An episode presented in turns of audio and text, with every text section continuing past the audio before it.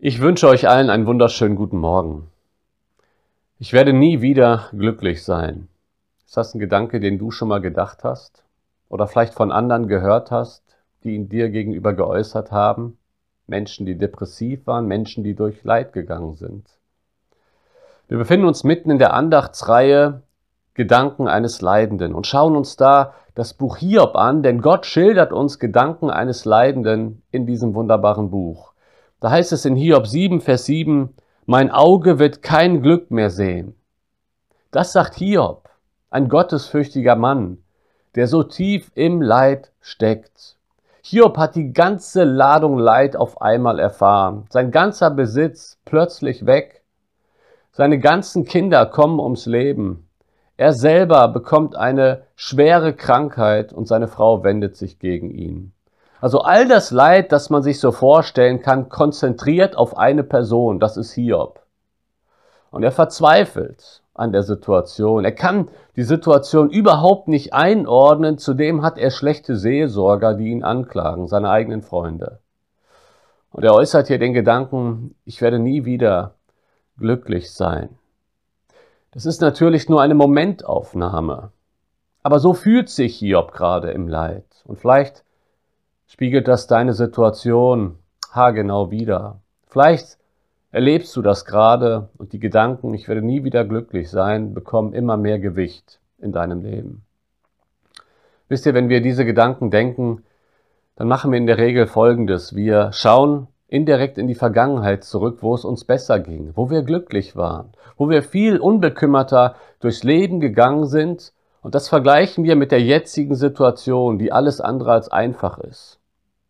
Aber dann machen wir Folgendes. Wir projizieren diesen gegenwärtigen Zustand schon in die Zukunft und sagen, nie wieder. Also das, was ich jetzt erlebe, wird immer anhalten. Es wird nie anders werden. Und das ist ein Fehlschluss in der Regel. Und das, oft ist es eine bloße Emotion, oft sind es Ängste, dass es so sein könnte. Und wir glauben immer mehr dieser Lüge. Es wird, es wird nie anders werden.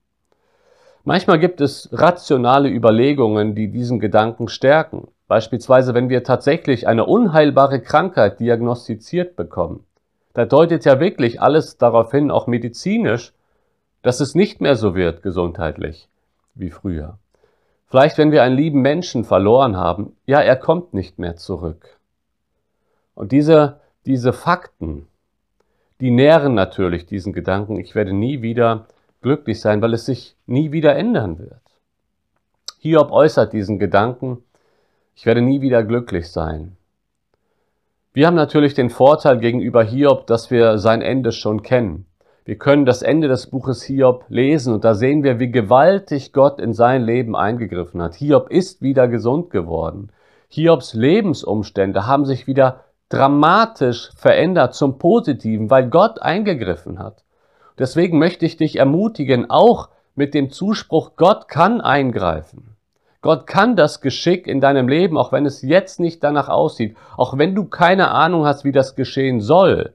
Aber Gott hat alle Mittel, er kann es tun.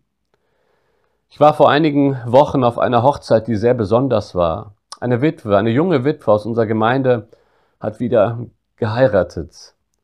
Und es war eine der bewegendsten Hochzeiten, auf der ich bisher war. Und man hat es förmlich gespürt im ganzen Raum. Alle Gäste waren bewegt von der Tragweite dieses Ereignisses, wie wunderbar Gott ihr Leben geführt hat.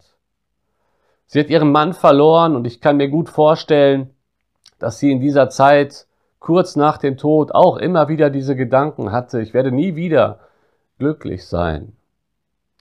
Aber Gott hat Jahre später in ihrem Leben auf so wunderbare Weise eingegriffen und wir haben uns so sehr mit den beiden gefreut, die beide völlig glücklich waren. Die Kinder haben einen neuen Vater bekommen. Gott kann Lebensschicksale wenden auf wundersame Weise, auf eine Weise, die wir uns nicht vorstellen können. Gott hat alle Mittel.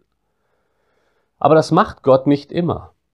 Das macht Gott nicht immer. Nicht jede Geschichte endet so wie die Geschichte dieser jungen Witwe, aus unserer Gemeinde, die jetzt wieder glücklich verheiratet ist. Manchmal ändern sich die Lebensumstände nicht. Und hier möchte ich einen weiteren Gedanken äußern, der ganz entscheidend ist. Ich glaube, dass wir unser Glück häufig von unseren Lebensumständen abhängig machen. Wir sind glücklich, weil wir glücklich verheiratet sind. Wir sind glücklich, weil wir Kinder haben, die uns viel Freude machen. Wir sind glücklich, weil wir finanziell abgesichert sind, einen guten Beruf haben, weil wir ein Haus haben, das wir in absehbarer Zeit vielleicht sogar abzahlen können. All das trägt dazu bei, dass wir glücklich sind. Wir sind glücklich, weil wir gesund sind, weil wir Sport machen können, weil wir in einem tollen sozialen Umfeld leben mit ganz vielen lieben Menschen an unserer Seite.